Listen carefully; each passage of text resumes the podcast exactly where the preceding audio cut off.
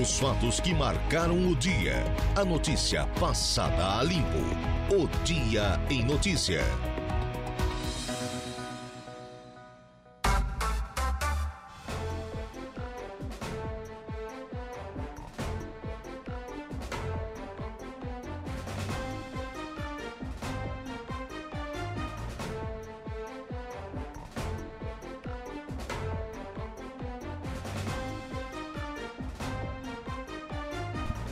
São 5 horas e 20 minutos, 5 e 20, 28 graus é a temperatura.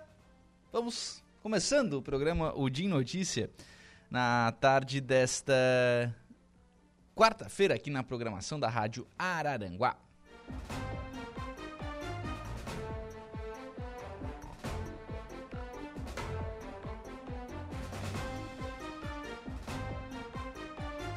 Obrigado pelo carinho da sua companhia, muito obrigado pela sua audiência, já de forma antecipada, muito obrigado também pela sua participação, você que está conosco aí ligadinho em 95.5 FM, ou então, né, através das nossas demais plataformas, como é o caso lá do nosso portal, www.radioararanguá.com.br. Deixa eu ver o que é destaque agora lá no nosso portal.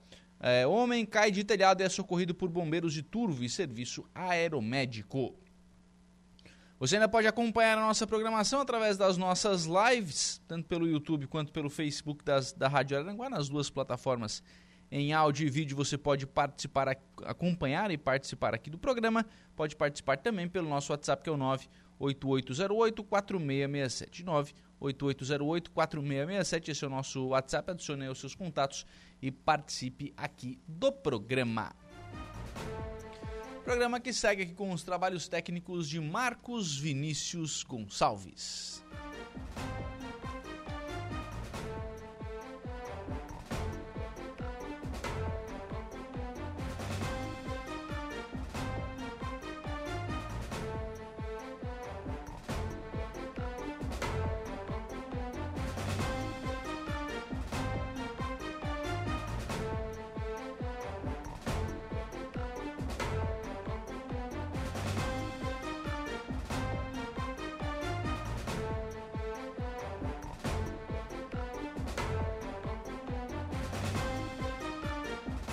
5 horas e 22 minutos, estamos começando assim então o programa Odin Notícia na tarde desta quarta-feira. Daqui a pouquinho tem previsão do tempo com Ronaldo Coutinho, tem informação de polícia também aqui no programa. Teremos a conversa do dia hoje com, né, com o Saulo Machado.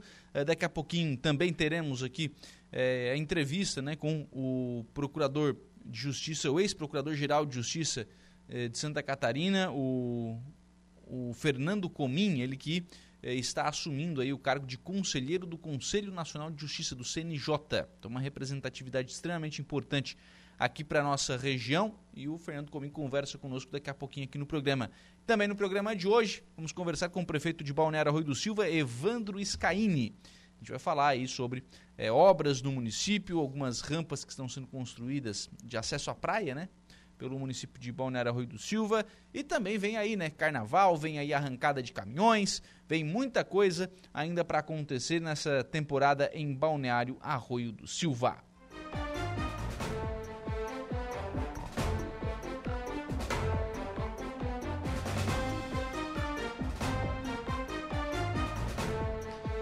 Cinco horas e 23 minutos, mas a gente começa o programa desta quarta-feira, destacando que o governador do estado anuncia ah, o perdão de uma dívida de mais de 200 milhões de reais de hospitais filantrópicos. A Patrícia Gomes vai detalhar essa informação.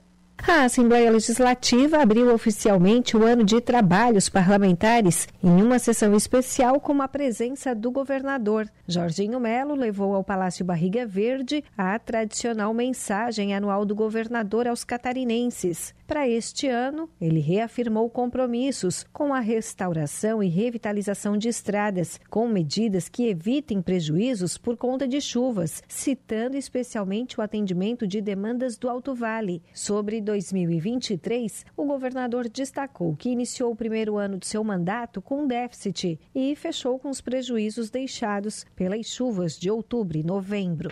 Mas ele também evidenciou pontos positivos, como a criação da universidade gratuita, a realização de 200 mil cirurgias e a parceria com os demais poderes e órgãos do Estado. Logo após a leitura da mensagem em coletiva à imprensa, o governador enfatizou. O ano de 2023 foi um ano difícil. A gente encarou, fez o PAFISC. O PAFISC deu um resultado de 900 milhões de economia.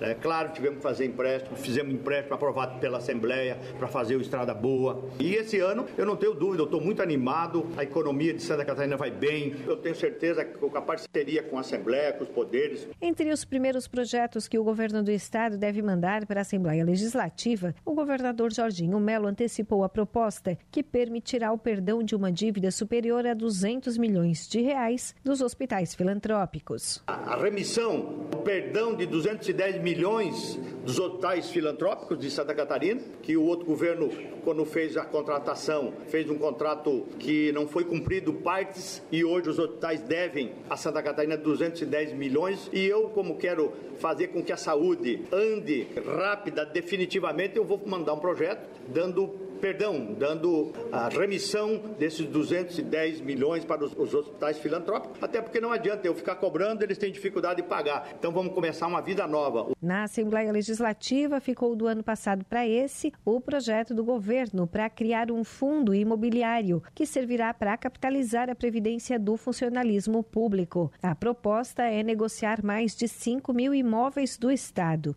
Os deputados também voltam a discutir possíveis mudanças nas regras previdenciárias, além de terem o pacote de projetos que garantem segurança nas escolas também como prioridade. O presidente da Assembleia Legislativa, o deputado Mauro de Nadal, do MDB, que acompanhou a passagem do governador pelo Palácio Barriga Verde nesta terça-feira, ressaltou que a segurança nas escolas, especialmente neste início de ano letivo, foi tema discutido entre eles. E o importante é que, numa conversa prévia que tive com o governador há pouco, a gente está alerta. É o início de aulas pós-carnaval, então nós estamos todos tanto quanto apreensivos e o governo já destacou esta sensibilidade de fazer um reforço nesses nossos educandários do estado de Santa Catarina, neste início de ano letivo, para que os pais, para que os professores, né, os próprios alunos, todos possam ter a segurança de estarem chegando na escola com a sua integridade física preservada e, acima de tudo, com aquele ânimo, aquela alegria que sempre sempre foi os educandários aqui no estado de Santa Catarina. O governador afirmou que as corporações militares do estado estão comprometidas a marcarem presença na entrada e saída dos alunos das escolas, aumentando a sensação de segurança da comunidade escolar. De Florianópolis, da Rede de Notícias Acaerte, Patrícia Gomes. Muito bem, tá aí a Patrícia Gomes, então, trazendo as informações né, lá de, de Florianópolis com relação ao perdão dessa dívida, né? De 200 milhões de reais dos hospitais filantrópicos. Eu já falei sobre isso aqui algumas vezes, né? Os hospitais filantrópicos são os hospitais que atendem a população. Vamos dar exemplo aqui da nossa região. A gente tem um hospital do estado na região, hospital regional. Os outros são filantrópicos. Quem mais atende? Claro que o, o hospital que mais atende aqui é o hospital regional. Mas se fecharem esses outros hospitais, colapso, o sistema vem todo regional, não dá conta. Então tem sim que ajudar os hospitais filantrópicos, está correto. Nesse caso, o governador do estado, Jorginho Mello. Vamos à previsão do tempo. Previsão do tempo. Oferecimento. Faça já sua matrícula. Chame no Whats 999 150 433. Graduação Multi-UNESC. Cada dia uma nova experiência. Laboratório Rafael. Bife e Materiais de Construção. 5 horas e 28 minutos. Vamos à previsão do tempo com o Ronaldo Coutinho. Boa tarde. Boa tarde. É, o tempo segue aí com nebulosidade. Hoje, de novo, não foi tão quente. Ficou em 29, 30 graus aí na região de Araranguá. É, de novo, tivemos mais nebulosidade na direção do ali do costão. Nas praias também está mais nublado, mas boa parte da região está só nublado. Chuva, a princípio, pouquíssima coisa e mais no costão da serra. E olhe lá, é possível que passe com pouco ou nenhuma chuva até o final da noite. Amanhã, entre 20 e 22 graus, à tarde, uns 30, 34 pela região. Alguma chance trovada de verão não dá para descartar. É a região do estado que está passando mais em branco hoje. Todas as macro-regiões estão tendo trovada agora. Claro que não em tudo quanto é canto. Mais áreas sem chuva do que com chuva. Já tivemos até granizo ali na região oeste. E mantém a tendência de tempo quente também na sexta e fim de semana. Máximas aí de 30, 34 na quinta, 32, 35 na sexta e 34, 38 em vários locais no sábado, domingo e talvez segunda, podendo ter pancadas de verão bem mal distribuídas. Alguns azarões passam sem chuva até domingo, outros podem ter uma ou outra pancada, e os mais azarados algum granizo isolado. Lá por terça ou quarta entra a frente fria, trazendo vento sul e queda na temperatura. Provavelmente a quarta-feira de cinza já vai ser mais civilizada na temperatura. Da Climatea, Ronaldo Coutinho. A notícia passada a limpo. O Dia em Notícia.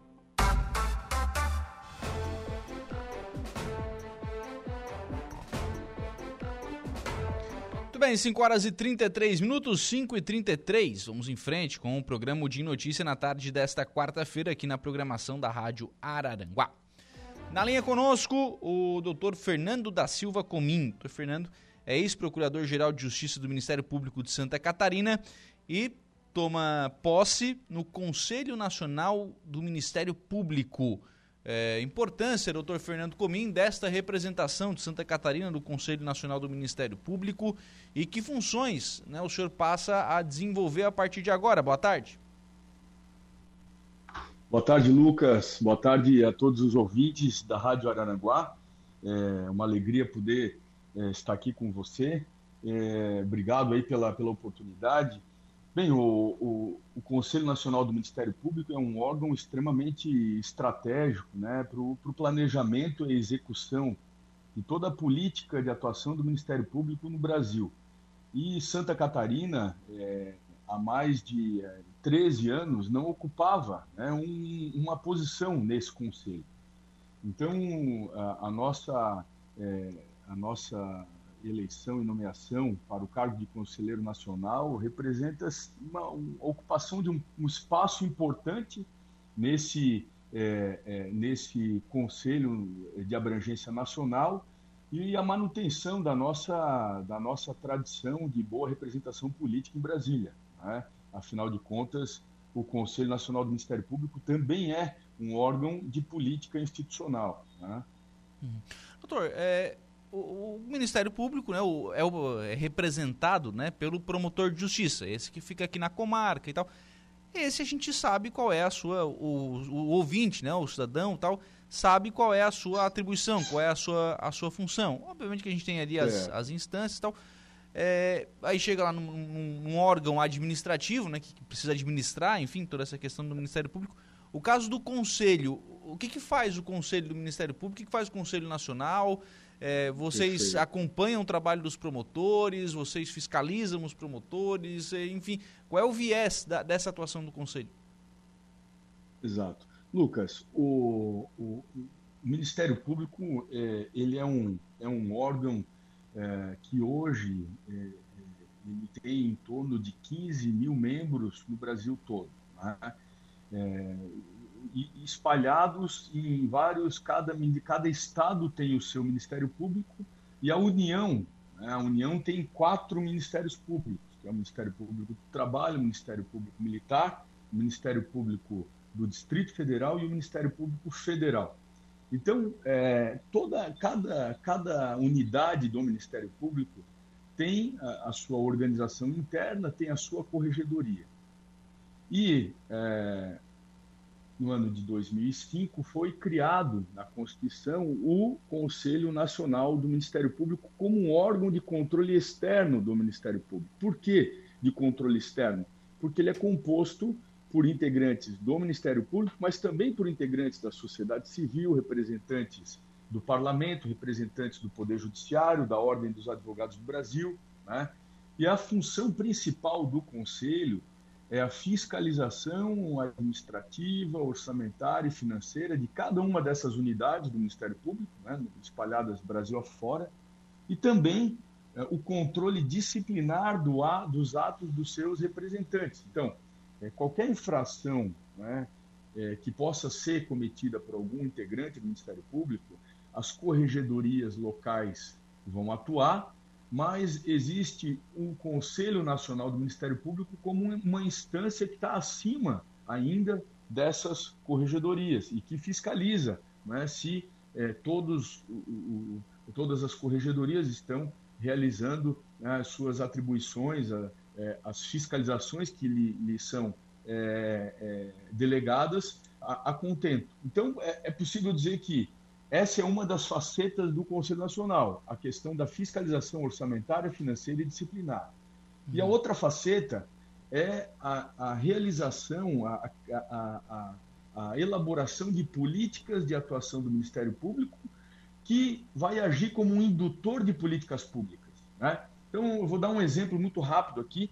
É, no final do ano passado, a Comissão é, de Infância e Juventude do Conselho Nacional do Ministério Público, CNMP, em conjunto com o Ministério da Educação, conseguiram, em um mês, com a ajuda de, de todos os ministérios públicos dos estados, em um mês conseguiram retomar mais de mil escolas, que, construções e reformas de escolas que estavam paralisadas em todo o país. Né?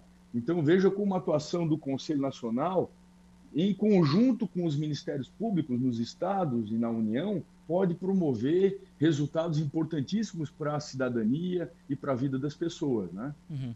Ou, ou, seja, não é somente um órgão de, de, de fiscalização no sentido de é, não está lá só para dizer que o promotor fez isso, fez aquilo, enfim, é, está também para construir Exato. essa política pública.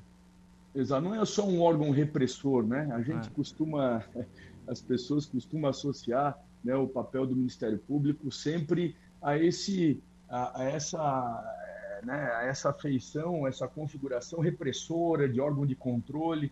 Mas não é só isso, não. O Ministério Público tem, um, é, tem uma vasta atuação em áreas importantes, como a saúde, a educação, segurança pública, meio ambiente, isso tudo promovendo cidadania, promovendo os direitos dos, dos cidadãos, das pessoas, né? agindo na defesa é, é, da, daqueles que é, são hipossuficientes, juntamente com os com a Defensoria Pública, juntamente com a Ordem dos Advogados do Brasil. Então, é um grande sistema, né? Um, o Ministério Público é uma dessas engrenagens. Né? Uhum.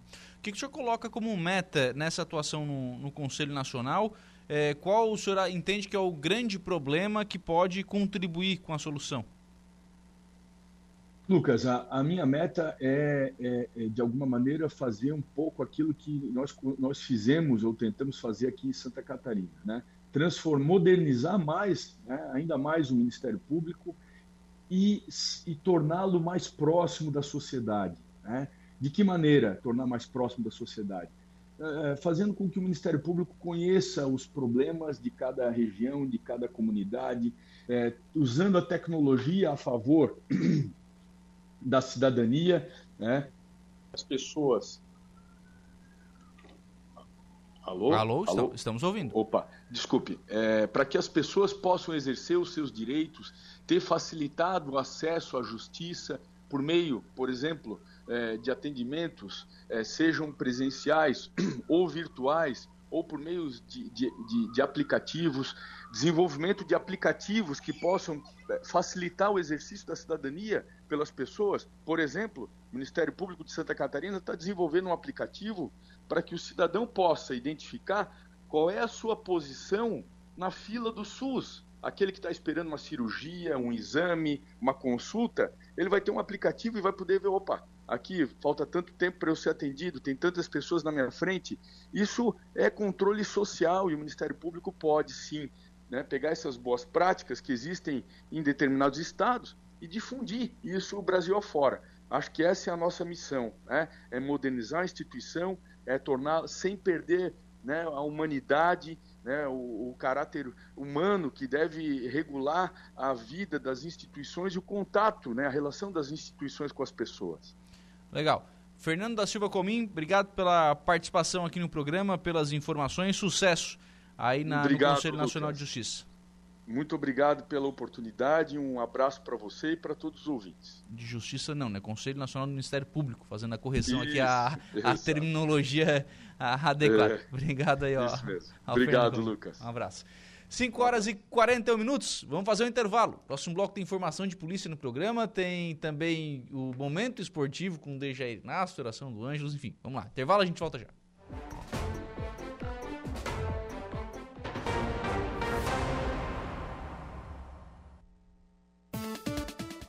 Notícia. Oferecimento Autoelétrica RF do Ricardo e Farinha. Eco Entulhos. Limpeza já. Fone 99608 mil. Castanhetes Supermercados. Imundo Lila. Muito bem, 5 horas e 52 minutos. Nós vamos à informação de polícia com o Jairo Silva. Boa tarde. Boa tarde, Gregório. Um homem foi preso suspeito de tentativa de homicídio no bairro Esplanada, em Jaguaruna, por volta de 18 horas e 30 minutos da última segunda-feira, dia 5. Ele teria efetuado disparos de arma de fogo, vejam só, na direção de outro homem. Para a Polícia Militar, a vítima, que não foi atingida, relatou que o suspeito teria mostrado a genitália para sua esposa e seu filho. O homem de 45 anos que acionou a polícia militar relatou aos policiais que estava trabalhando quando a sua esposa acabou telefonando, informando que um homem havia mostrado a genitália para ela e seu filho. Ele foi ao local na tentativa de encontrar o mesmo, entretanto, o criminoso fugiu em uma motocicleta. Segundo a polícia militar, o marido o avistou em um automóvel em frente a um bar. Ao se aproximar, o homem sacou um revólver e efetuou um disparo em direção ao veículo da vítima, acertando a porta do motorista e deixando o local na sequência. Conforme Conforme a Polícia Militar, enquanto o boletim de ocorrência era efetuado, uma denúncia informou que o autor do disparo estaria próximo à casa da vítima. Os policiais realizaram buscas e o encontraram. Apreenderam um revólver com três munições intactas e uma cápsula já deflagrada. Ele foi preso e encaminhado à delegacia de polícia. Você está ouvindo Rádio Araranguá. Momento esportivo. Oferecimento F3M, o Lojão Materiais de Construção. Mecânica Silmar. Roberto Despachante. 5 horas e 55 minutos. Vamos agora ao momento esportivo. Boa tarde, Dejair Inácio. Boa tarde, Lucas Casagrande. Tudo bem? Tudo tranquilo. Suíço do Morro dos Conventos ontem. Ontem tivemos um jogo isolado aí, que é o complemento aí da primeira rodada ainda. Céu Azul contra Vila Real. Um grande jogo tivemos aí seis gols, um placar de 3 a 3 O Céu Azul chegou aos quatro pontos, ainda fica ainda na dependência né, do término aí da primeira fase para garantir a sua classificação. E a equipe do Vila Real acabou se despedindo aí do campeonato, somando apenas um ponto nos três jogos. Hoje teremos aí a segunda rodada do grupo A que é o grupo, o grupo aí do Esportivo, do Atlético Mato Alto, do Nativos e do, do Vimoendo. Esse jogo teve apenas uma rodada e teve duas rodadas envolvendo esse grupo que foram adiados em razão aí das chuvas. Aí imagina, eles vão jogar agora duas rodadas em sequência, que tá ficaram aí para atrasado. o final. Tá tudo meio atrasado aí, digamos.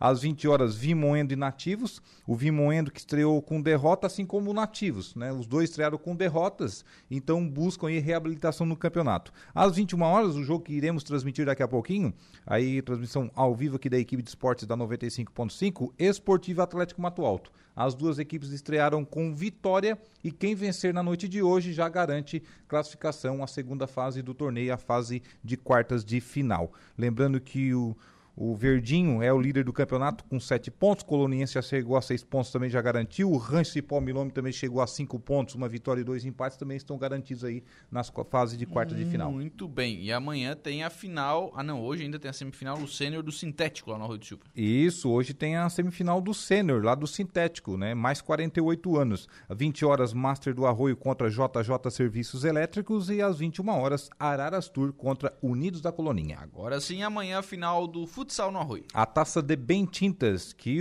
tem aí o Cedro pelo terceiro ano seguido na decisão, busca o bicampeonato seguido, é o atual campeão da competição, contra a equipe do Avenida. O Cedro de Maracajá, o Avenida do Balneário Arroio do Silva, duas grandes equipes que fizeram jus aí de decidir agora o título amanhã a partir das 20 horas lá na quadra central do Balneário Arroio do Silva o Catarinense. Campeonato Catarinense, hoje começa a sexta rodada do Campeonato Catarinense 2024. Concorde e Brusque se, se enfrentam aí daqui a pouco, 19 horas. Marcílio Dias e Chapecoense às 19h30. Criciúma e Barra se enfrentam às 20 horas. O Criciúma buscando aí é, mais uma vitória no campeonato. O Criciúma que defende a liderança, né? É o líder do campeonato com 12 pontos em 5 jogos esse jogo do Tigre às 20 horas. Joinville e Havaí também se enfrentam nessa noite, às 21 horas e 30 minutos. Amanhã teremos Inter de Lages contra Nação, às 20 horas, e também Figueirense contra Ercílio Luz, às 20 e 30. Campeonato Gaúcho. Que começou ontem, a sexta rodada, com a vitória do Grêmio na Arena, placar de 2 a 0 sobre o Novo Hamburgo. Hoje teremos São Luís contra Brasil de Pelotas às 19 horas em Ijuí. O Juventude recebe no Jacone a equipe do, do Avenida também às 19 horas. O Ipiranga de Erechim, o time do seu Clóvis Fantin, joga contra a equipe do São José às 20 horas no Passo da Areia. E o Inter joga em Santa Cruz do Sul contra a equipe do Santa Cruz às 21h30. Esse jogo que marcará a estreia do técnico Yarley, né, no comando técnico do Santa Cruz. E amanhã, no complemento da rodada, teremos Guarani de Bagé contra Caxias. Muito bem, Campeonato Paulista. Teremos clássico na noite de hoje. 19h30, Santos e Corinthians se enfrentarão na vila mais famosa do mundo, a Vila Belmiro. O Corinthians, que ainda não anunciou de forma oficial, mas o, já tem um acordo encaminhado aí com seu novo treinador, que é o Antônio Oliveira, português que estava no Cuiabá, que já treinou também o Coritiba, né, que assumirá agora o comando técnico aí, substituindo o técnico Mano Menezes. Uh, também na noite de hoje teremos às 21h35 São Paulo contra Água Santa. Ainda não saiu o anúncio oficial, mas o Rames Rodrigues não deve mais vestir a camisa do São Paulo, né? Ele pediu a rescisão de contrato. Né, segundo ele, quer ficar mais próximo da família e deve atuar em algum clube colombiano. Amanhã teremos ainda o complemento da rodada Palmeiras contra Ituano. Posso falar um negócio sobre o Ramos Rodrigues? 14 jogos, um gol. Ah, não, ele quer ficar mais perto da família, né? Ele tem dinheiro para trazer a família se ele quiser. Não é isso. Ele simplesmente não quer mais jogar no Brasil. Quer jogar em casa. É, ele quer ir para o país dele. Ficar próximo dos amigos. É. Se ele quer trazer o pai, a mãe, a é. mulher, o filho, o periquito, o papagaio, ele traz. As, assim como os jogadores brasileiros também vêm para cá, querem atuar aqui. Muito quando bem. estão em outros clubes. Campeonato Carioca. Carioca, Taça Guanabara, hoje teremos aí a sétima rodada, Flamengo e Botafogo. Teremos mais um clássico aí da, da Taça Guanabara. Flamengo e Botafogo, esse jogo às 21 horas e 30 minutos no estádio do Maracanã. Amanhã teremos Vasco e Aldax, 21 e 15. O Vasco é aí que está anunciando reforços, né? O Pedro Henrique já tem um, um, acerto encaminhado com o clube. Pedro Henrique, atacante do Internacional. Só falta aí o desfecho entre os dois clubes agora, Vasco e Inter.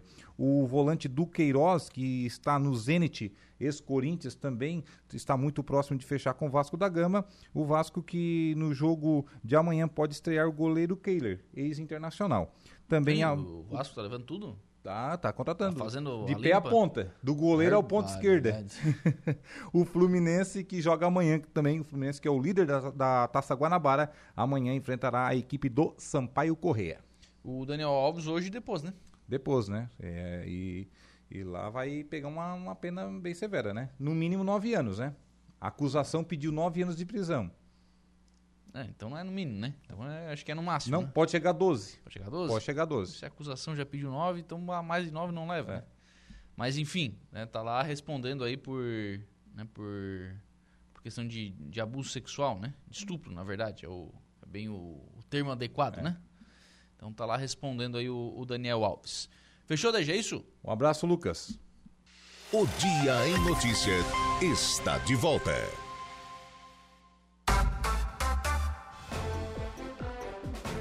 Muito bem, agora são 6 horas e 11 minutos, 6 e 11. 20 e... Opa, perdi a temperatura aqui, mas são 27 graus a temperatura ah, neste momento aqui na cidade de Araranguá. Vamos em frente com o programa Dia Notícia na tarde desta quarta-feira, aqui na programação da 95.5 da Rádio Araranguá. 75 anos e o Sintonia de Verdade. Você sempre ligadinho aí conosco, muito obrigado pela sua audiência. Na linha conosco, o prefeito de Balneário Rui do Silva, prefeito Evandro Scaini. Entre as, entre as pautas né, que temos anotadas aqui para tratarmos com o prefeito na tarde desta quarta-feira, está a ordem de serviço que foi entregue, prefeito Evandro, para a construção de passarelas aí no Arroio do Silva, são aproximadamente 180 mil reais que serão destinados aí para a execução desse tipo de serviço aí no Balneário Arroio do Silva. Boa tarde. Boa tarde, Lucas. Boa tarde a todos os ouvintes. Exatamente. São aproximadamente 180 e, e poucos mil reais, 190 mil. É, um, é uma, uma emenda parlamentar do ex-deputado estadual Alba, lá de Blumenau, né? Que chegou até o Arroio do Silva através dos quatro vereadores. Do sargento Clailton, do Alan, da ambulância, do Pedrinho e do Lei. Então, a gente, eles conseguiram essa emenda em 2022 e a gente licitou agora, porque era, era passarela na praia, a gente teve que é, ter as licenças ambientais, né? A primeira licitação deu deserta, então agora tivemos lá uma empresa de Araranguá, que já fez, que está fazendo aquelas passarelas ali no Pai Querer, uhum. foi a vencedora, então, passando aí a corrida do caminhão, eles começam a. Passando o carnaval, desculpe. Uhum. Passando o carnaval, eles vão começar a executar as passarelas. Onde serão essas passarelas, prefeito? Bom, uma passarela será na, na Praia da Meta, lá perto da plataforma. A segunda passarela será aqui perto do Zé Gadelha, nas Areias Brancas. A terceira passarela na comunidade de Praia do Estela Mares, no lado sul. E a quarta passarela na Praia do Pescador. Uhum. É, o ouvinte pode dizer, ah, mas e o centro? Bom, o centro vai ter o calçadão, né? Aí não vai precisar de passarela. Né? E, é, na realidade, essas são as primeiras quatro passarelas que a gente vai implantar e a gente vai ver depois de pronta como é que fica. E a probabilidade é que a gente dê continuidade, ou com recurso próprio, ou com emenda de deputado, a gente vai continuar essa colocação de passarelas. Mas nós vamos fazer essas quatro primeiramente para ver como é que fica, como é vai ser a aceitação para depois dar continuidade. Agora, não tem como não chamar a atenção, prefeito. São emendas de 2022, estamos em 2024. Pô, são dois anos, né? É, é, demora muito isso, né? Na realidade, também houve um pouco, é, a emenda demora, mas eu quero dizer que também nós demoramos um pouco mais aqui na prefeitura, porque a primeira licitação, ela deu deserta. Uhum. Nós, aí nós alteramos o projeto, fizemos um projeto de madeira roliça, né, tratado, mas roliça, lançamos de novo agora e conseguimos ter é, êxito. Então, uhum. houve um, é um pouco de culpa da burocracia, mas nesse caso aí também nós tivemos um pouco de lentidão em virtude de nós temos perdido no ano passado o nosso diretor de licitação, temos que contratar uma nova pessoa, até se adaptar e fazer, a gente deu prioridade daqueles trabalhos que era alimentação escolar, que era uhum. material de higiene e limpeza, e acabou deixando a passarela um pouquinho atrasada. Mas é, saiu, vai ser feita, e vai ser um início de uma possível retomada com passarelas à beira-mar. Legal.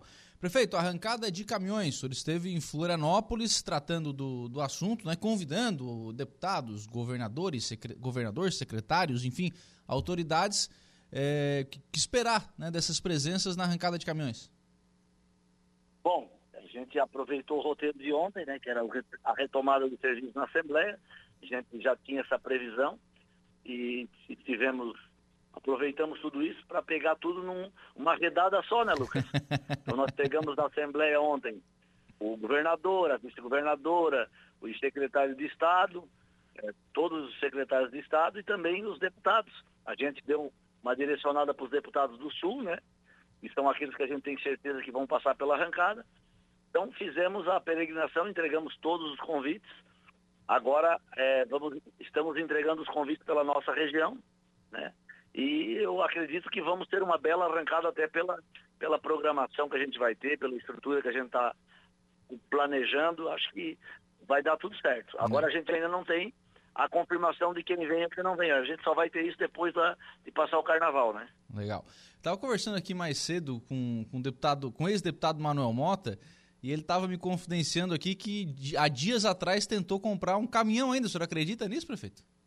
Acredito, e eu escutei parte da entrevista. Eu estava é, olhando umas obras aqui no Arroio, sintonizado na Rádio Araranguá, dei uma boa gargalhada com ele aí. Não, eu acredito, ele é teimosinho, ele, ele gosta de, de um caminhão, de uma boleia de caminhão. É, eu estava até comentando aqui, tá, talvez até em forma de homenagem, né? Uma corrida entre ele e o Carminati. Acho que seria. É, o Carminati não, é, não corre mais também. O Carminati se aposentou e esse ano vai nos ajudar na organização do evento. Vai estar com a gente ele trabalhando na, na corrida, mas, mas fazer um, um peg entre os dois será histórico. É, os dois acho que são os dois maiores vencedores, né? Então tem, tem tudo a ver com a, com a corrida, né? Sim, sim, sim. Ah, são duas figuras conhecidas na nossa região e tenho certeza que se isso acontecer, se, se tivermos essa, esse privilégio, vai ser uma grande festa.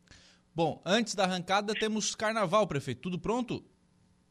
Tudo pronto, tudo pronto. Hoje ainda caminhamos eu e Itaionara uma boa parte da manhã, organizando o pessoal do Bitorbicha, né, da, da Bitorneira, do, dos ingredientes, dos blocos, do, do mini trio, mas está tudo sob controle, está tudo dentro da programação. Tudo organizado, né? Aí falta, óbvio, aí esperar o dia chegar para o pessoal chegar, né?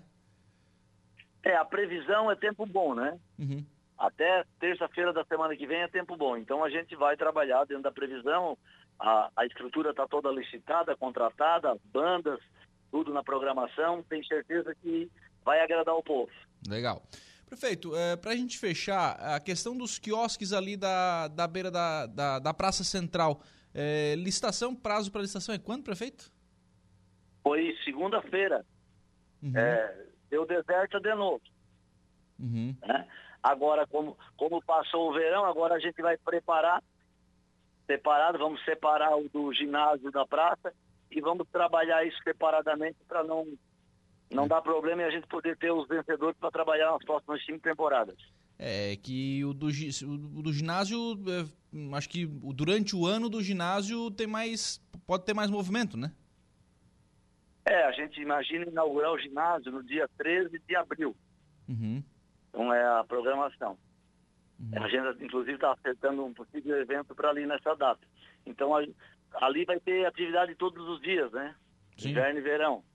Então, vamos separar agora para dar mais, é, mais possibilidade também e vamos trabalhar individualmente para ver quem, quem tem estrutura que possa tocar, até porque a gente merece também uma boa estrutura, porque a praça ficou bonita, os quiosques ficaram bonitos, e uma pessoa sabendo trabalhar bem aquilo ali também tem chance de ganhar um bom dinheiro. né? Aliás, eu vi final de semana, fui no Arroio final de semana e não, eu não tinha visto ainda, né? A, a- o, o parque infantil ali na, na praça.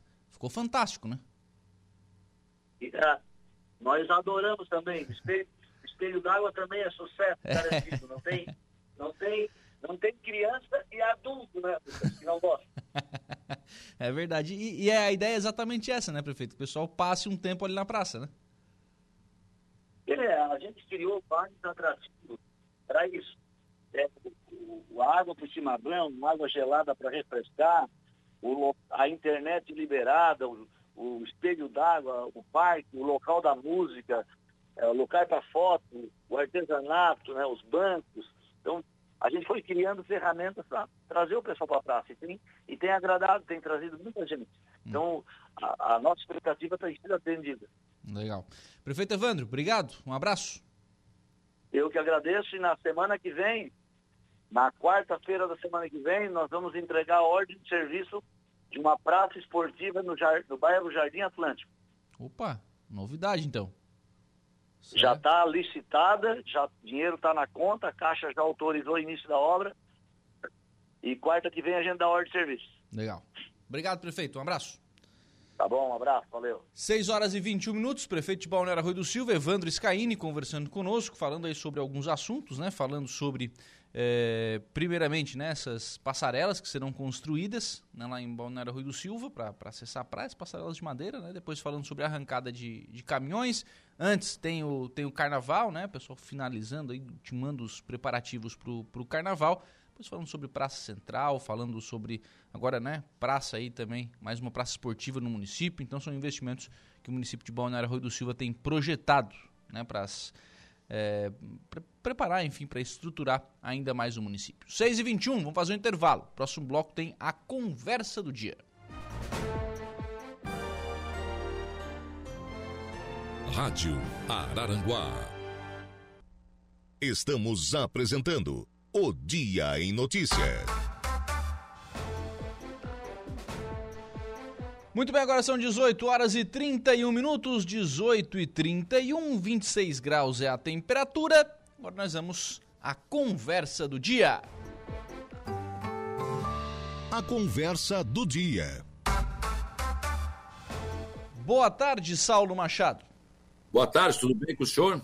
Comigo está tudo bem, não está muito bem com o Gregório. O que, que houve com o Gregório? Perdeu o juízo. Como assim? O dente do juízo, aquele, cara, o siso. Ah! Tava, tava tá, com o- dor no siso. O tal do siso? É. Ah, esse aí é complicado. Chamou o doutor Visinoni, não? Você chamou ele hoje, né? Não, o doutor Gustavo, ele é negócio de implante, né? Então, já dá para tirar um e botar outro, né? Por caso. Já resolve dois com uma. Já tá resolvido, já saía de lá com... ó, Dois, rapaz, é, mata dois coelhos com uma caixa d'água só. é dois palitos. Então, já podia ir lá, tirava esse que está incomodando, já bota o outro, tá, rapaz, já, amanhã eu já estava aí tranquilo. e sem ficar sem dente. O... Eu contei para o doutor Visidone hoje uma piada, né? mas isso aconteceu mesmo. O, o, o cara foi no. pediu licença, trabalhava num bar aqui em Aranaguá, né? pediu licença para detalhe, tinha que arrancar um dente que estava doendo e tal. E aí foi, mas quando voltou, voltou, rapaz, boca se aguentar. Ele disse, mas o que, que houve? Ele disse, não, estava na promoção, arranquei seis. mas a promoção era. Promoção... promoção era sem o, a anestesia, aquela? Também, era só puxado. Não doeu nada. Babada, bucaca, bica. De leve. Ô, seu Saulo Machado, sabe com quem eu conversei hoje à tarde? Eu imagino. Manuel Mota. Ah, sim, ele participou do programa hoje, né? É, do 95.5 Entrevista. Bom, ah, tem algumas, alguns episódios marcantes aí dessa, dessa entrevista, né? Primeiro ele contou a história né, da sua devoção à Nossa Senhora Mãe dos Homens, que é uma história de quando ele era criança, teve um problema de saúde, foi desenganado pelos médicos, enfim, tem essa questão da, da, da fé. Temos uma parte engraçada em que eu perguntei a ele sobre, meu Mota, aquelas histórias, aquela do paletó branco, com bigode pintado, a história do, do cafezinho. Não, tudo mentira, tudo invenção, mas era bom que eu tava na boca do povo. Segundo. segundo isso é tudo mentira. Ele negou tudo, negou todas essas histórias. E a conversa vai, a conversa vem, Mota me diz que, olha, vai conversar com o presidente do partido e não, não, é, não, não descarta uma é, possibilidade de candidatura a deputado federal. Manuel Mota uma hora dessa? Eu também achei estranho, não é? Não, Mota, não, não. Já pendurou a chuteira, fica quieto em casa. A dona Graça agora que, né? Tá se acostumando com ele marido, casa. Agora não, ela ficou sem marido esse tempo todo. Ela foi. ela foi mulher, porque mulher casada sem marido, né? Porque é. o Mota nunca estava em casa. Agora que. Não, Mota, vai descansar, vai descansar. E, e sugeri aqui, acabei de conversar com o prefeito Evandro também, sugeri aqui na, na, arrancada de caminhões como, como forma de homenagem mesmo, né? Uma corrida entre o, entre o Mota e o Carminati. Mota e o Carminati, meu Deus claro. do céu. Pensei que era o Mota e o Alveri, então. São dois mais velhos. Pode, pode ser também. Pode São ser dois mais velhos. Mas acho né? Arrancadão. É, os eu... dois. Acho que aí tinha, tinha tudo a ver, né? É. Também, também, também cabe. A Carminati não tem graça, né? Tá louco? não, o Evandro que o Carminati se aposentou e você não vai estar na organização, não vai, não vai correr. É, mas mesmo assim, é, né? Tá nativo há mais tempo. O Mota faz muito tempo que não. Não, tá louco, não. Aí não para ficar mais assim, parelho, tem que ser o Moto e o Alverida. Sim. Mas é que eu acho que não seria uma corrida, seria um desfile praticamente. Não, claro, lógico, uma brincadeira, mas. É. Uma brincadeira, não tem brincadeira. É, sentou ali, não? Ah, sentou ali, nego, não tem, não tem nada de brincadeira, não. Os caras vão. vão pisar e deu pra bola. Mas é uma boa ideia, cara, se sobrar um tempo ali na arrancada, né? Fazer é uma brincadeira é dessa aí. Acho que é legal. Dois é, ícones aí da, da arrancada de caminhões, o Manuel Mota, que foi o criador, e o Alveri, que durante muitos anos está ali na corrida, né? Lembrar. Eu, lembra... Aliás, eu, eu fui com o seu Alveri naquele caminhãozinho dele, cara. Pô, tu tá maluco? Que medo que me deu, não vou mais não. Lembrar desses, de, desses icônicos, né? Que começaram é, essa, é. essa história lá há muito tempo atrás. A gente vai chegar à 32 edição, mas tem alguns anos sem, sem a realização. Acho que é importante, não, não dá para rasgar a história. É, não, com certeza não. Quanto ao Mota candidato, eu acho que, eu acho que é o político e na vida a gente tem que entender que chega um tempo que acabou, deu, né? Não tem mais. Não vejo nenhuma condição do Mota nem ser candidato, mas se ele for candidato, a eleição é muito difícil. Né? É, Para não é dizer impossível, na minha modesta opinião. Sim. Acho que não. E o Mota está na hora de descansar mesmo, né? Acho que é isso. Uhum. Né? Acho que Mariano Mazuco já deu também a sua contribuição, está descansando, não, né? não deve ser candidato. O César, depois desses, se ele for reeleito por mais quatro anos, também já é um cara com uma idade que né, tem que curtir os netos, tem que. A vida continua, gente. Não, não, não é. isso tem que vir coisas novas aí. Né? Tem muita gente nova surgindo na política aí, e até pessoas boas, bons prefeitos que são mais novos, que têm ainda a condição de esticar um pouco mais o seu tempo eh, na política, dedicar um tempo mais para a política. Não, deixa para o novo, deixa para o novo. Acho que é por aí. Bom, mas é só minha opinião, né? Sim. Da, da, conversa com o prefeito Evandro, também destaco aqui a questão dos, dos quiosques ali da, da Praça Central, né? Pois é, saiu na... a licitação, não, eu tô, eu tô com a garganta seca, prefeito. Como é que é? A licitação foi na segunda-feira e deu deserto novamente. Ah, mas não é possível. Deu Cadê esse povo novamente. que não quer fazer bar na praça? É, não, eu, eu acho que assim, ó, a primeira, a primeira licitação, o prefeito disse que ó, as empresas chegaram depois, tudo bem. É, mas aí a segunda, pelo fato de já ser agora, no final do, da temporada, é, vamos lembrar que tem a carnaval é final de semana, depois tem a arrancada de caminhões e a partir daí cai é, o movimento ali na Praça Central vai naturalmente vai cair, vai diminuir do que é na temporada, né? Então o, o talvez a, a, grande vantagem seja a temporada, né? A possibilidade maior de um retorno seja a temporada. Então estou imaginando aqui que a gente vai ficar durante o ano sem os quiosques ocupados. Mas aí é que tá, você pega o finalzinho da temporada, vai pegar a arrancada de caminhões, Uh, e aí isso... vai embora. Depois tem a festa do peixe, depois tem. Olha aí, o final de semana, eu tenho certeza que as pessoas vão continuar indo na praça. Aliás, a praça, como ficou, todo final de tarde, muita gente na praça. Famílias na praça, muita gente mesmo. Então, olha, eu acho que não. Se é, essa, se é esse o pensamento, acho uma falta de visão. Porque são dois pontos importantíssimos que cabe aí as pessoas também torná-los atrativos, né, gente? Sim. Não é só abrir a porta e esperar as pessoas virem. Se bem que naquela praça ali, especificamente, né, tem, que, tem que achar alguma solução. Mas é uma pena, né? Pena que ficou aí, restou deserta de novo a licitação. É uma pena. Então agora a, a, intenção agora é num primeiro momento separar, porque a licitação era das, dos dois quiosques da praça e do ginásio do Golfinho, né? Onde vai ter também um bar lá. Então a ideia é separar a licitação e eh, né, daqui para frente lançar primeiramente o, o ginásio do Golfinho. A ideia de inauguração é 29 de abril, foi o que disse o prefeito Evandro. Então a ideia é, é fazer com que essa licitação saia agora para que lá em 29 de abril tenha né, esse, esse estabelecimento lá na, na praça, lá no ginásio do, do Golfinho. Tá certo. É, mas eu acho que é isso. O Arroio de Silva tem toda a condição de, de, de crescer cada vez mais é um município que está crescendo e acho que devia ter um outro olhar. Claro que se trata de, de dois quiosques e, e bares numa praça. Né? Então, é, é, sei lá, aí eu não sei porque eu não sou do, não sou do ramo, né? se, se é atrativo, se não é, mas acredito que sim, né? Acredito eu que sim. É porque não precisa construir nada, tá ali, está construído. É só tocar o negócio. Mas vamos esperar para ver. Infelizmente, né? Restou deserta essa, essa licitação aí. O Partido dos Trabalhadores está, nesse momento de Araranguá, né, está tentando achar um ninho, né? Tentando achar um ninho para pousar. O, houve uma conversa aí com o Banha e mais o vereador Jair Anastácio, o Banha que é o presidente do PT, com o Márcio Tubim, presidente da Câmara. Claro que foi um encontro mais assim para saudação, pela o Tubim estar na presidência né, da Câmara, enfim. Mas claro que também o cartão foi metido, foi deixado o cartão, né? Escuta, quem sabe a gente se junta e tal, essa coisa toda. Aí pode parecer o seguinte: tá, mas o PT está na administração e está buscando um partido de oposição. Não, uma coisa não tem nada a ver com a outra. Porque o PT até agora tem cumprido com o seu acordo com o MDB, com a administração. O Jair Anastácio tem sido, sim, o vereador de situação na Câmara.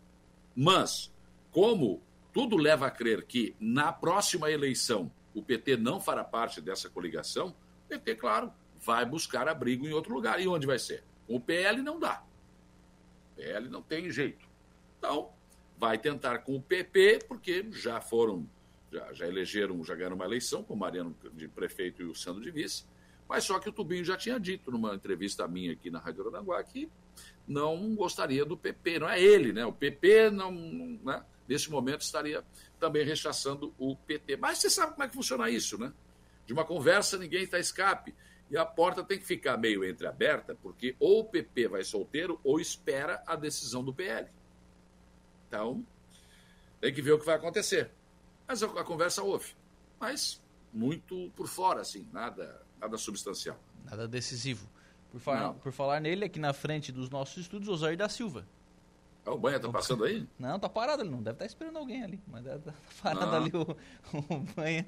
E a Marne Costa tá aqui também. Boa noite, rapazes alegres e felizes. Dois abraços tricolor, tá dizendo que é a Marne Costa.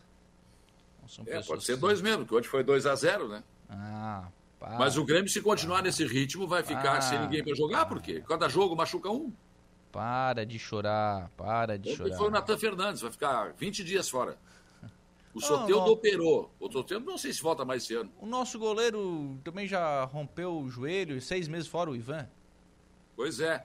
Daí o Internacional está atrás do goleiro que é do Curitiba, que caiu para a Série B, mas o goleiro está afastado. O que, que o Inter quer com um goleiro desse, me diz?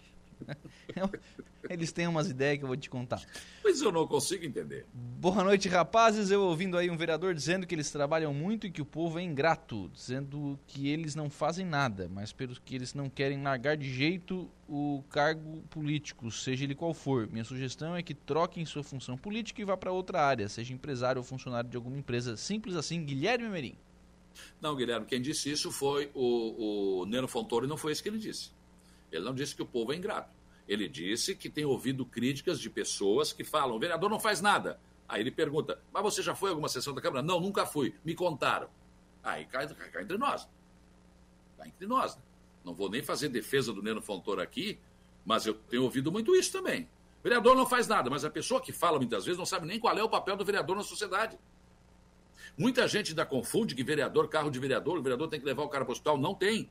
Não é função do vereador, ele até faz isso. Até pode fazer. Muita gente acha que o vereador é o cara que vai calçar a tua rua. Não vai. Ele é poder legislativo, é o poder executivo que tem que fazer isso. Claro que o vereador vai lá pedir para o prefeito. Se um candidato a vereador chegar na porta da tua casa e dizer se eu for eleito vou calçar a tua rua, ele está mentindo. Não vota nele. Está mentindo, ele não pode dizer isso. Porque vai depender, por exemplo, se ele se eleger vereador e o prefeito que ele está defendendo se eleger também, ele tem uma chance. Se for ao contrário, já começa a ficar difícil. O vereador não deve prometer obras. Aliás, está tudo errado nesse país, né? Está tudo errado. Deputado é obre... É, virou fazer, fazedor de obra, deputado federal e estadual fazedor de obra, senador fazedor de obra, quer dizer, é, é isso. Bom, existem dois poderes constituídos: legislativo, é para legislar, criar leis. O poder executivo que executa é o prefeito, é a prefeitura que executa. Né? Mas eu acho que o Neno tem razão, tem muita gente que não sabe o papel do vereador, mas só sabe dizer que não faz nada. Tá bom, não faz nada, mas tu viu alguma sessão da Câmara? Não, nunca vi, alguém me disse. Ah, para aí, ó. Qual é o trabalho do vereador? Ah, mas é uma mamata. Mas é o trabalho do vereador, está na Câmara. Apresentar projetos. Agora, tem que olhar para dizer que o vereador não trabalha. Por exemplo, tem lá na Câmara, no site da Câmara, entra lá.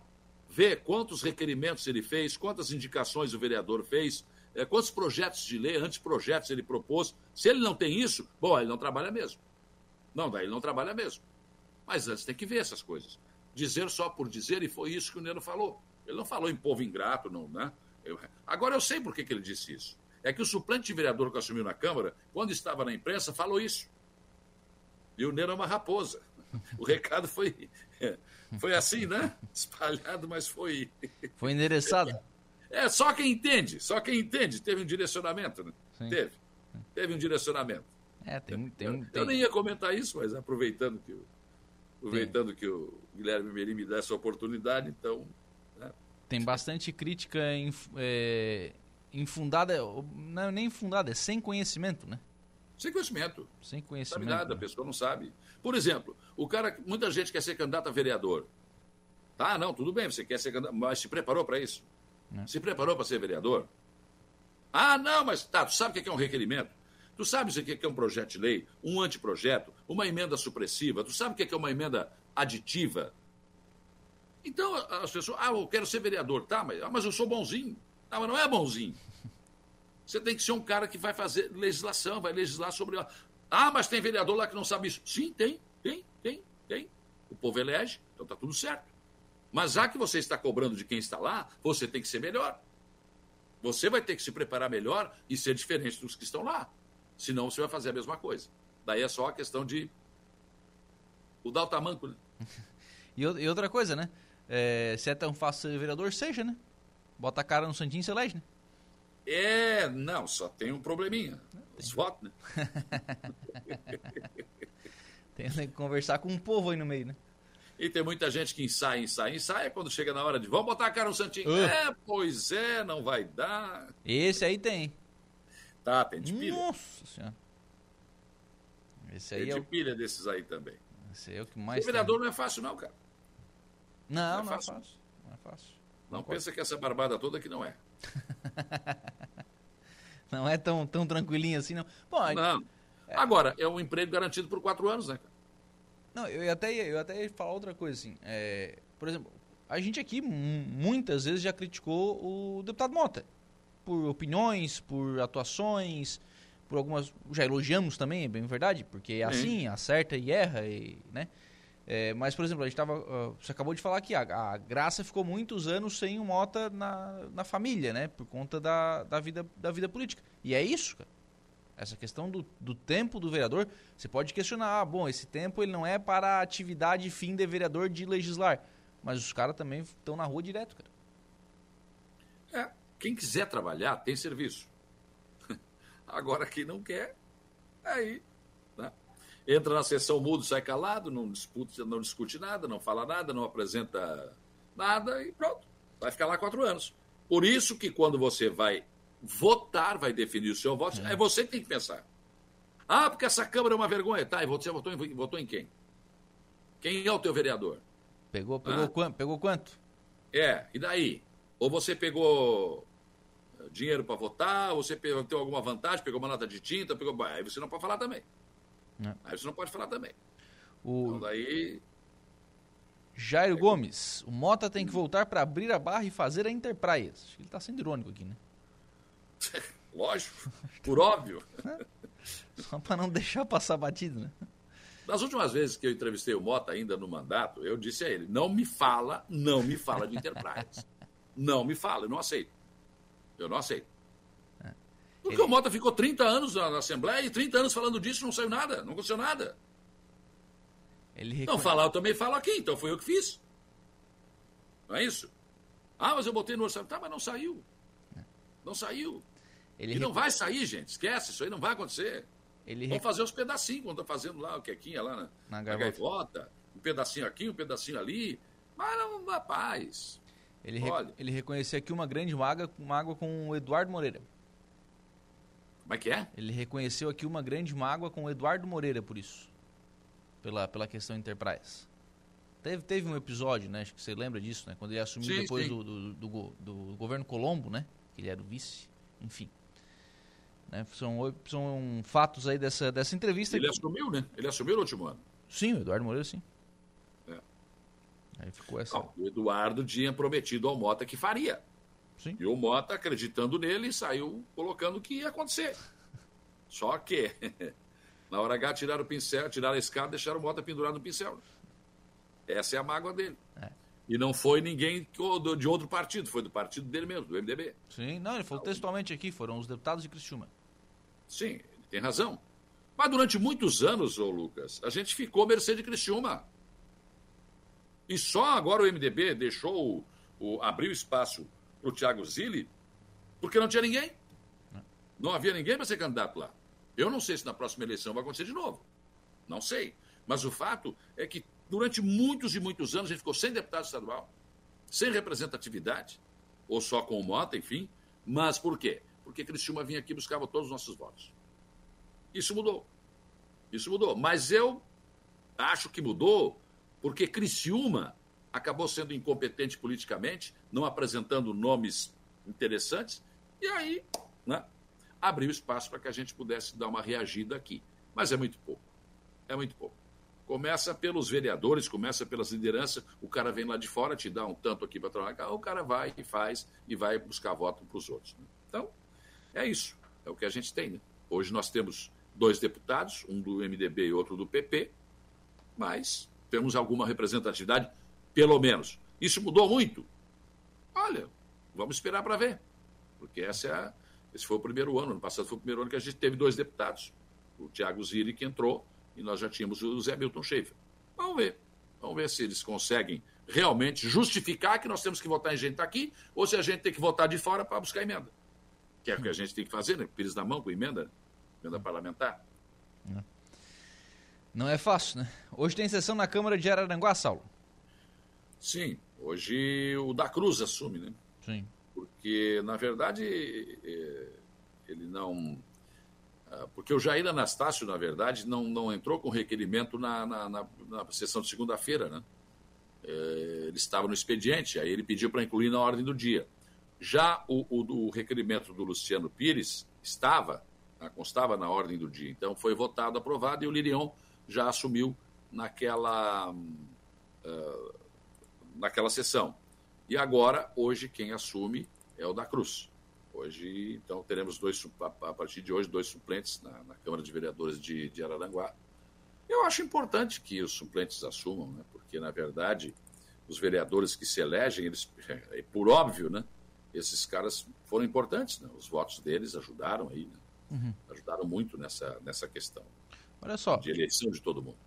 Fica instituído no âmbito do Poder Legislativo Municipal o contrato verbal, que poderá ser celebrado para a realização de pequenas compras ou de prestação de serviços de pronto pagamento, assim entendidos aqueles que de valor não superior previsto no parágrafo 2 do artigo 95 da Lei 14.133.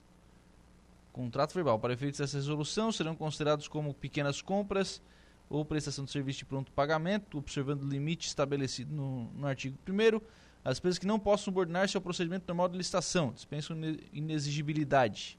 Então, pagamento de taxa, pagamento de inscrição de curso, pagamento de tarifa, é, esse tipo de coisa seria meio que uma compra direta, né? Por, por contrato verbal. Por exemplo, ah, vai pagar lá uma. Por exemplo, a Câmara comprou agora, no final do mandato, o terreno, né? Você comprou pagar as taxas cartorárias, né? Sem, uhum. sem procedimento de forma verbal. Uma forma de acelerar, estou entendendo aqui, né? O projeto de resolução da mesa diretora da Câmara. É que, na verdade, né? É, essa nova lei de licitação aí, ela tem algumas, algumas aberturas. Né? Perdão. Saúde. É, não, a minha rinite está me, me, pegando aqui. Pode ver que eu estou passando a mão no nariz, mas não é. é, é começa, rapaz, é uma, parece que tem um bichinho ali, até que você acaba espirrando, não tem jeito, tem saída. E, mas essa lei, nova lei de licitações, ela traz algumas coisas, e, e isso é, engessou também. Engessou muito. Mas ela tem algumas coisas que podem ser, é, podem ser feitas, né? Então, é, vamos ter algumas coisas diferentes. Aliás, ah, não chegou na Câmara ainda o projeto né, da, da, da, Prefeitura, não sei se vai passar por lá, mas acho que tem que passar, né? Para instituir a equipe de, de licitação, né? Uhum. Da Câmara já foi, já foi aprovado, enfim. Mas do, do Poder Executivo, até agora não, não, não aportou na Câmara. Estava olhando aqui, inclusive, o expediente aqui, não não está lá. Mas tem uma coisa aqui que me interessou. O vereador Luiz da Farmácia instituiu, está uh, apresentando um anteprojeto de lei, uh, instituindo a implantação ou construção de um porto seco no município de Aranguá, visando a restrição do tráfego de caminhões na área urbana. Eu tenho dito aqui, Lucas, eu não tenho nada contra caminhoneiro, pelo, por favor, né? São pessoas importantes, é uma profissão importantíssima. O Brasil para se o caminhão não estiver na estrada, né? Mas só que Araranguá é uma cidade que tem rótulas. E aí fica difícil você entrar aqui com uma carreta carregada, gente. É complicado. Você acaba com as lajotas, você rebenta com asfalto. É uma, uma, um absurdo. Recentemente, uma, só pode ter sido uma carreta, passou por cima uh, da, da, rótula ali da 7 de setembro com, com a Getúlio Vargas. Então é, é muito complicado, né? É muito complicado, muito difícil. Então, esse porto seco seria muito importante. Assim como eu continuo defendendo que a rodoviária não tem que estar no centro da cidade, tem que estar fora do centro. Tem que ser. Não pode ser aqui dentro. Agora, o que eu quero recomendar para você é o plano de assistência familiar Santa Terezinha, porque esse eu recomendo porque é bom. Né? Você tem aí, você paga uma mensalidadezinha pequena, você é o titular, mas toda a sua família está coberta por esse plano, que tem seguro, que tem desconto no comércio, só com desconto no comércio você praticamente já paga a sua, a sua mensalidade. Né? Tem várias vantagens, tem Olha, eu nem consigo dizer tudo aqui. Fala, liga lá, 3524-0814 e fala com o Carlos ou com alguém do Plano de Assistência Familiar Santa Terezinha, que também tem o plano funeral. Você pode escolher pelo convencional ou pelo crematório. Eu recomendo para você, Plano de Assistência Familiar Santa Terezinha. E se você precisa também de manutenção aí no seu veículo, procure a Toyo Vale aqui em Araranguá, né? Siga lá nas redes sociais, arroba toio.vale. Certamente você vai ter um excelente atendimento. Boa noite, seu Saulo Machado. Então, só para fechar aqui ah, o tá. Guilherme Emerim. Opa. Voltei. Estava lendo que a justiça suspendeu, sim, suspendeu o decreto do prefeito eh, Clésio Salvaro de Criciúma, que desobrigava a obrigatoriedade da vacina contra o Covid para matricular os filhos. Se for verdade, estamos fritos em pouca banha. Na verdade, isso é verdade. E, aliás, o governador Jorginho Melo também desobrigou. Inclusive os professores. Tem vídeo gravado, inclusive, sobre isso. Eu acho um absurdo você ter que obrigar a pessoa a tomar a vacina. Se eu não quero tomar, não vou tomar. E eu vou dizer para vocês, eu vou dizer algo aqui que eu posso até ser mal interpretado ou rechaçado. Se eu tenho filho em idade escolar pequeno, eu não vacino. Eu não vacino. Eu desconheço essa vacina. Ninguém me garante que essa vacina não vai ter consequências depois. Não, eu não vacinaria. Agora, se é obrigado. Aliás, está rendendo ainda aquele vídeo lá do Salvaro, são, né? São organismos muito novos, né? Só para a gente fechar essa questão da vacina. Quando a gente está falando de crianças, são organismos muito novos, né? São a, é, as, é. A, as crianças, por exemplo, uma vacina em mim vai ter uma reação, uma vacina numa criança, né? Pela questão da idade, dos anticorpos que já tem no, no corpo, enfim, são organismos mais novos das crianças. Né? Uhum. Né? Pega lá a bula e lê. Alguém já teve acesso à bula da vacina, não? não Covid? Aí não toma nem na dor, né? Dá uma olhada lá. Você falar de um outro vídeo que estava repercutindo quando eu acabei te interrompendo, só. Ah, daquele lá, do, Salvaro pegando o cara da rua lá ah, e tal, não tá, sei o quê. Tá. E aí já tem gente, ah, não sei o quê, tem que trabalhar, tá certo, Salvaro. É. Tem que trabalhar, bora, não quer trabalhar? Vai embora da cidade. Chega, gente. Ué, ué, ué. Você não tem que trabalhar? Todo mundo não tem que trabalhar, por que, que o cara fica lá? Claro, ele fica lá o dia todo dormindo, bebendo cachaça, à noite ele sai, rouba alguma coisinha e pronto. Não, não, não, não serve, não serve. Mas claro, né? agora vem os caras defender que não, direitos humanos não pode. Ah, rapaz, enquanto continuar assim, esse país não tem, não tem, não tem solução. Um abraço, Saulo. Valeu, até amanhã. Bem, 18 horas e 59 minutos. Assim nós fechamos, então, a conversa do dia e o programa O Dia Notícia na noite desta. Na, de tarde, início de noite, enfim, desta quarta-feira. Obrigado pelo carinho da sua companhia, da sua audiência. Um abraço, boa noite, tchau! O Dia em Notícia. De segunda a sexta, às 5 da tarde.